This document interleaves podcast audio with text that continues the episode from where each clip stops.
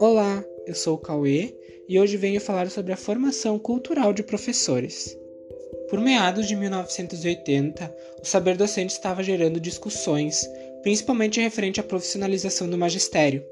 E nesse quesito a gente deslumbra a importância dada à pluralidade do saber docente. Ladeado nas perspectivas de Tardif, nós trazemos aqui quatro saberes conectados aos conhecimentos pedagógicos. Saberes da formação profissional, ele está atrelado aos conhecimentos pedagógicos, mais precisamente nos cursos de formação de professores.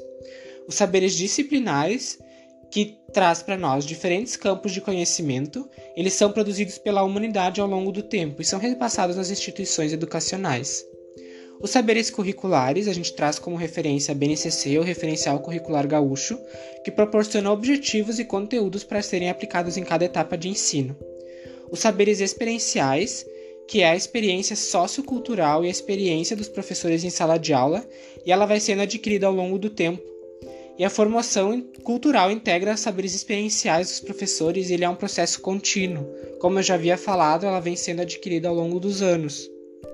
E falando de cultura, nós trazemos a cultura hierárquica, também a concepção francesa, que é a característica do gênero humano, ela se dá pela evolução, a razão e a educação. E em contraponto à francesa, nós trazemos a cultura particularista e a concepção alemã, que ela é entendida como um conjunto de características e de culturas dos povos. Então, ela é o que diferencia um povo das demais nações. Então, trazendo o assunto da formação cultural, ela não pode ser entendida como um simples instrumento para a prática pedagógica. Ela deve ser pensada como formação humana. A gente precisa aludir isso a uma forma de lente, por exemplo, para que a gente possa ver o mundo que nos cerca com diferentes olhares, ou seja, modos de ver e compreender determinadas culturas com olhares diferentes.